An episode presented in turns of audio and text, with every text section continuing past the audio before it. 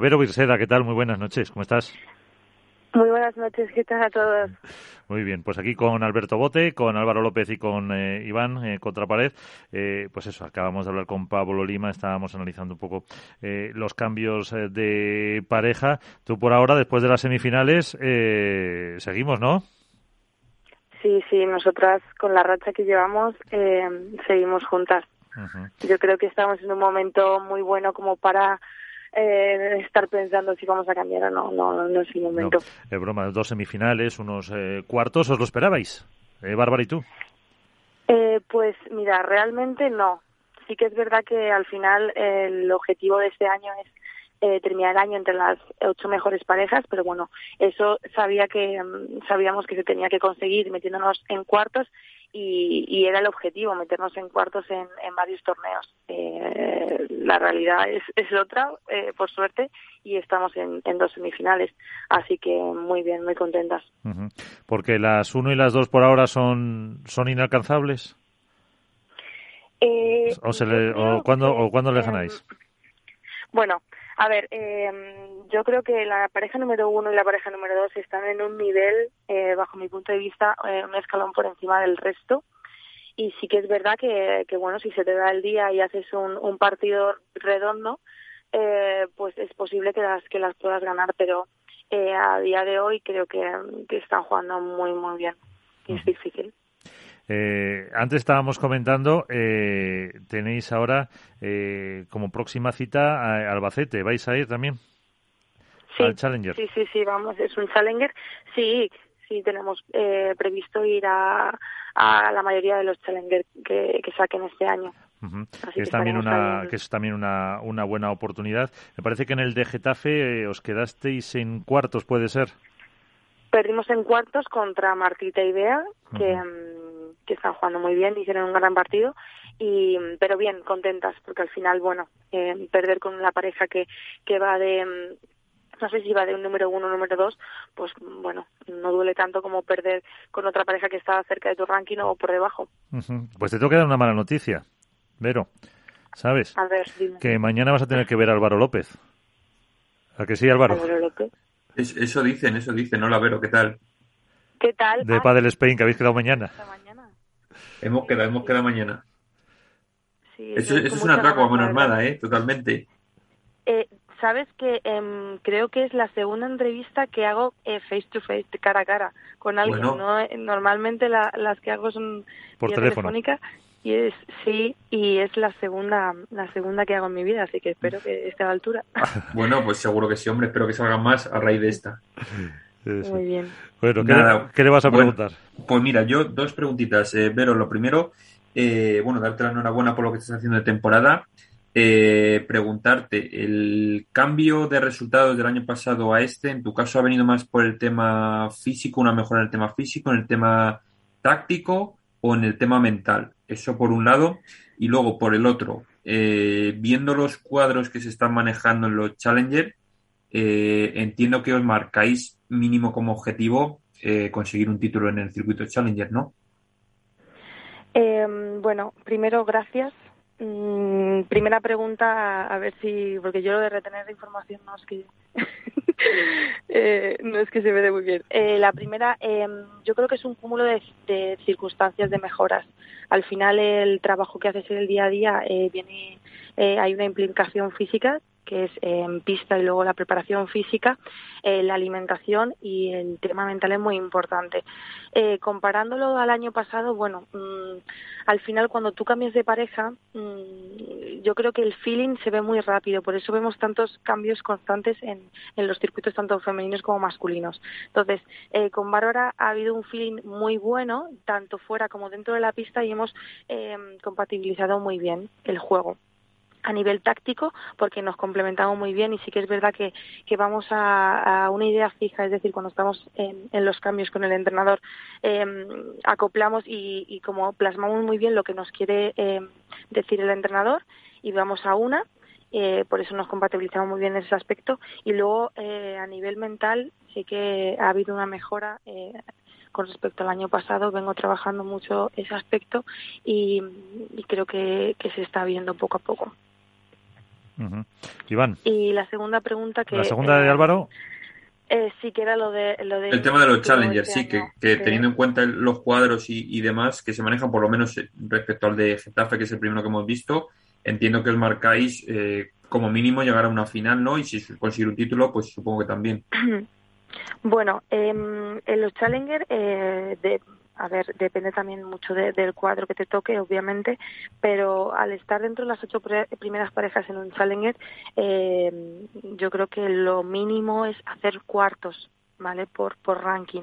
Entonces el objetivo es hacer, hacer cuartos.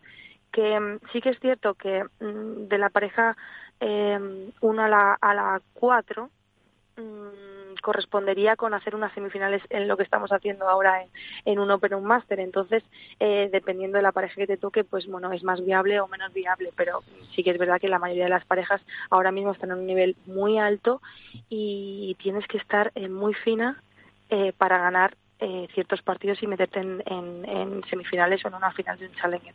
Yo creo que estamos ante un nivel de pádel femenino que, que no se ha visto nunca y, y que es, eh, que es difícil. Iván. Hola, buenas noches, Verónica. Hola, Iván. Bueno, por, lo pronto, obviamente hay que felicitarte por el gran torneo, los grandes torneos que estés haciendo, los buenos resultados que has dicho que, bueno, que no os lo esperabais, pero si, es, si llegáis allí es porque estés haciendo un gran trabajo, sobre todo defensivamente, con una Bárbara espectacular, contigo con ese, no sé si decirlo, nuevo golpe, ese que tienes ahí al rulo, muy pegado a la verja, que te está yendo bastante bien.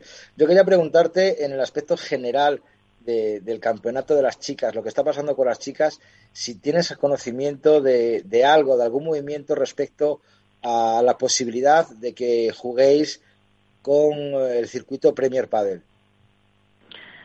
No, eh, ahora mismo la verdad eh, eh, la asociación se está haciendo un gran trabajo, ¿vale? De cara a la mejora del pádel femenino y yo creo que se ha visto reflejado con la subida de los premios en en World Padel Tour y el tema del otro circuito está en manos de, los abogados de la asociación y de los asesores y eso de momento em, no hay ninguna noticia al respecto. ¿Pero os conformáis con la igualdad de premios en, en World del Tour?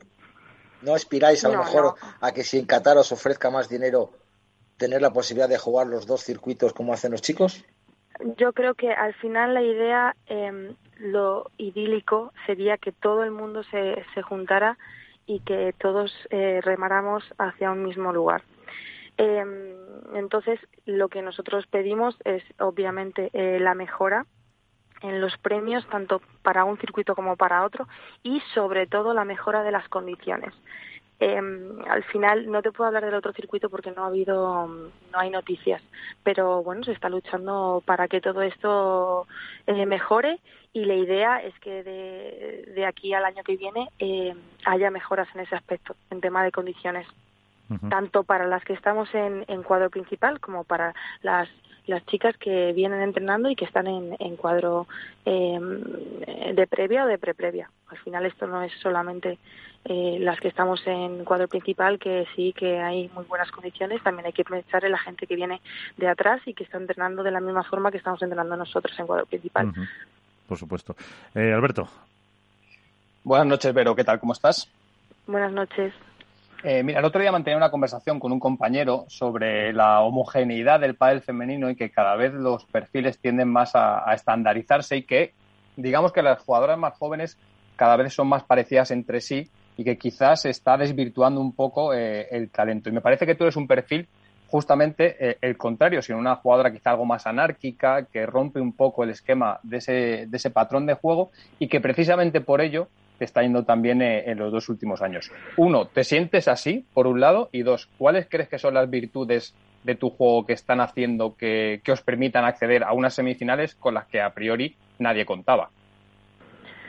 Em, eh, respecto a lo primero, creo que, no. Eh, creo que el pádel femenino ha evolucionado mucho, em, que es muy mucho más agresivo Que ya no existe el patrón de la jugadora de derecha se dedica a solamente a meter la bola y a trabajar el punto.